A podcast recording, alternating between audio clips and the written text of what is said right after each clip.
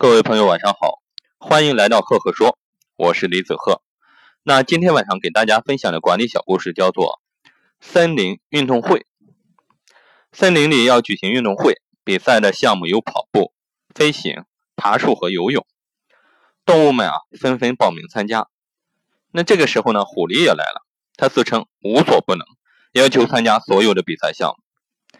最先比赛的是跑步，兔子一下子窜出去。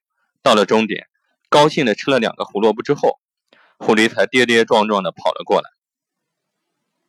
之后是比赛飞行，燕子、鸽子一转眼就飞得没影了，狐狸扑腾扑腾的飞了几米就落了下来，摔了个嘴啃泥。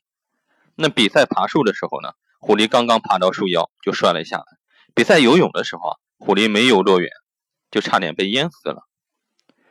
狐狸虽然自称。无所不能，可是，一到用的时候，却没有一样是中用的。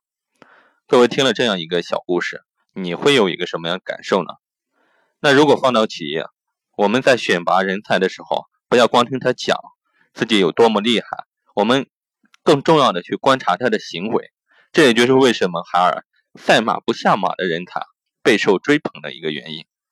这个故事就分享到这里。如果你喜欢我的分享呢，欢迎关注赫赫说。也可以关注我的微信公众号李子鹤，每个周五我会分享一篇原唱。好的，这个故事就到这里。